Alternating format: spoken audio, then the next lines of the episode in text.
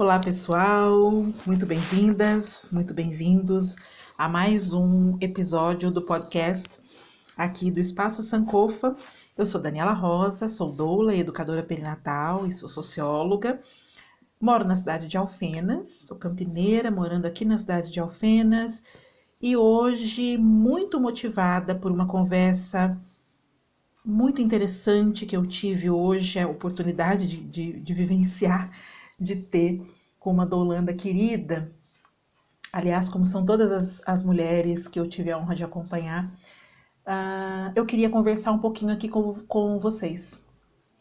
O assunto é o medo.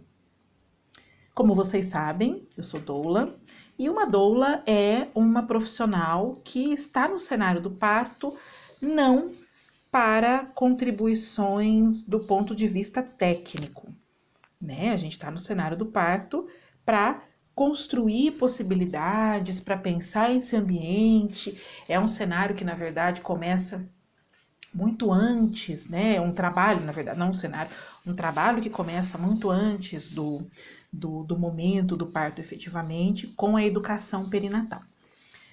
E, e, uma coisa que eu venho falando, que eu costumo falar com as pessoas que, tanto com quem me contrata, quanto com quem eu converso a respeito disso, é do quanto é importante olhar para os medos, né?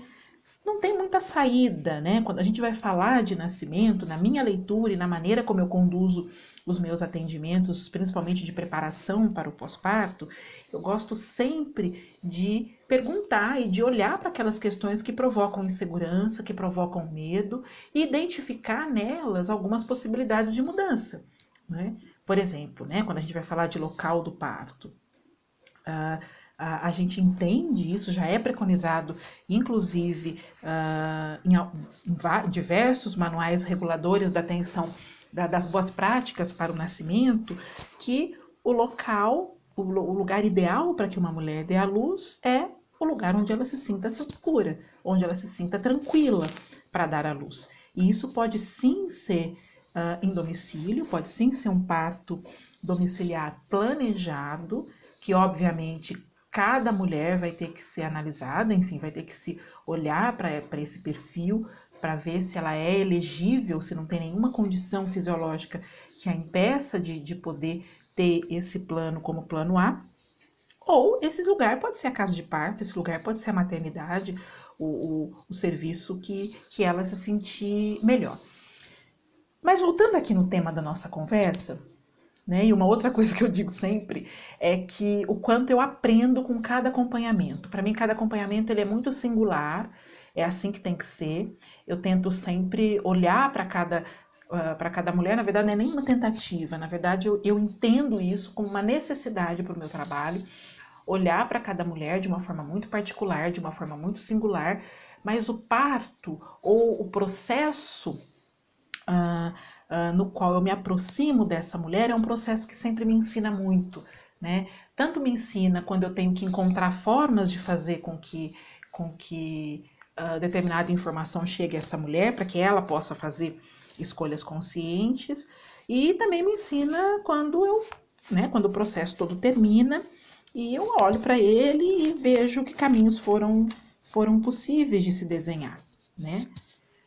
E hoje eu tive uma experiência que foi das mais gratificantes e dos aprendizados mais interessantes na minha carreira, né, na, na minha atuação como doula, como educadora perinatal, como uma profissional da perinatalidade, que foi uh, conversando né, com uma dolanda e, e, e, uma familiar dela, e, e aí a gente foi falar do medo, né? Na verdade, não com esse nome necessariamente, mas nós começamos a falar de uma série de perguntas, de dúvidas, e o quanto é importante que essas dúvidas apareçam.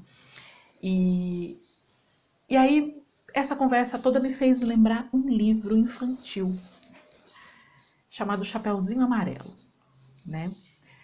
A Chapeuzinho Amarelo é uma menina que tem medo de um lobo que ela acredita existir num lugar longínquo e o livro vai descrevendo, né, o quanto esse lobo da fantasia, né, do imaginário dela é um lobo gigantesco. E, e, conforme eu conversava com essas mulheres, me vinha muito à mente, até citei esse livro, me veio muito à mente esse livro, porque uh, o lobo ele existia realmente na história, né? E a analogia que eu fiz nessa conversa foi justamente com o medo, né?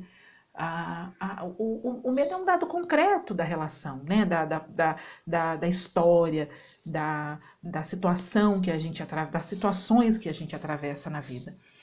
A questão é que a hora que a gente verbaliza, né? a hora que a gente descreve, a hora que a gente vai olhar para ele e tenta responder e tenta entender o foco, tenta entender de onde ele vem, não quer dizer que ele deixe de existir, ou não quer dizer que a questão que provoca medo deixe de existir. A, a, o fato é que a gente vai olhar para ele naquilo que ele tem de real. E tem um momento no livro da Chapeuzinho Amarelo que eu vou até ler aqui para vocês, gente, que é muito, né? Eu vou depois colocar até nas minhas redes sociais uma foto desse encontro. Que um belo dia, né? Recomendo que vocês, recomendo que vocês leiam o livro quando puderem. Um belo dia, a Chapeuzinha Amarela ela dá de cara com esse lobo, né? Ela dá de cara com ele.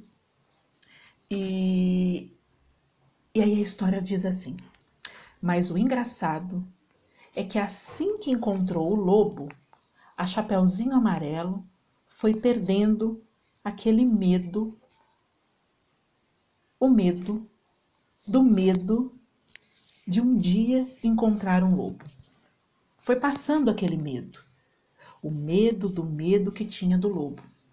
Foi ficando só com um pouco de medo daquele lobo. Depois acabou o medo e ela ficou só com o lobo. A ilustração dessa página é a Chapeuzinho Amarelo olhando para esse lobo. Na página seguinte, ele se torna um lobo chateado e algo ridículo até porque, né? Ele já não estava pondo tanto medo, né? Sendo o símbolo de tanto medo para esse chapéuzinho.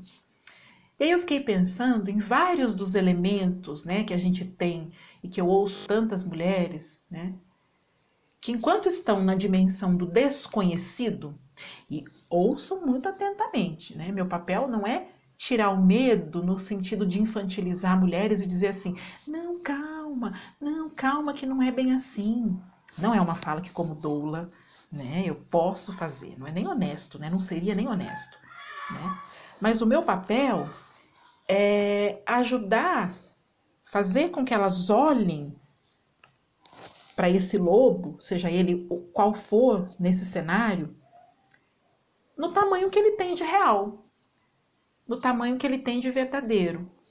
E que elas entendam que olhar para o lobo antes, ao invés de se esconder, né, de ficar ali ouvindo ao longe o barulho e imaginando e viajando, nossa, que tamanho que deve ter, eu não vou conseguir. Olhar para os medos antes é uma possibilidade, é um dos caminhos que a gente tem de vivenciar a experiência do parto.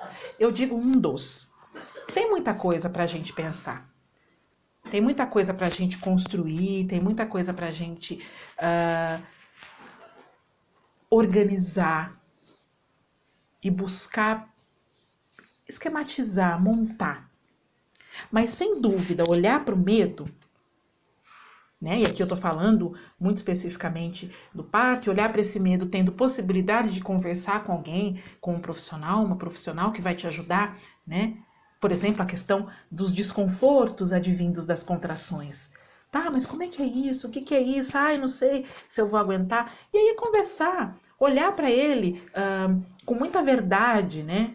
Com, com, com aquilo que tem de real. São sim desconfortos, né? São sim nomeados como dor, mas aí não é sofrimento, é, é, é, são manifestações fisiológicas, existem formas de atravessar essas manifestações.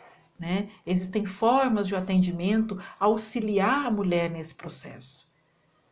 Qual é seu medo? Se você que hoje me ouve, você que é uma pessoa gestante, ou você que é a companheira ou companheiro de uma pessoa gestante, ou que seja um familiar próximo, que medo você tem? Que tamanho tem seu medo? Porque hoje, enquanto eu conversava com essas mulheres, às quais eu sou profundamente grata, eu fiquei pensando nos meus medos também, lá atrás, quando dei a luz aos meus filhos. E fiquei pensando no quanto me ajudou, claro que conduzida pela mão por várias e várias mulheres que se colocaram ao meu redor no processo de gestar e parir meus filhos, mas eu fiquei pensando o quanto o tamanho do desafio ele se manteve o mesmo. O mesmo, sem idealizações e sem a crença na minha impossibilidade de atravessá-los. Obrigada. É bom demais poder construir esses diálogos e sigamos juntas aqui conversando. Um grande abraço para vocês e até logo.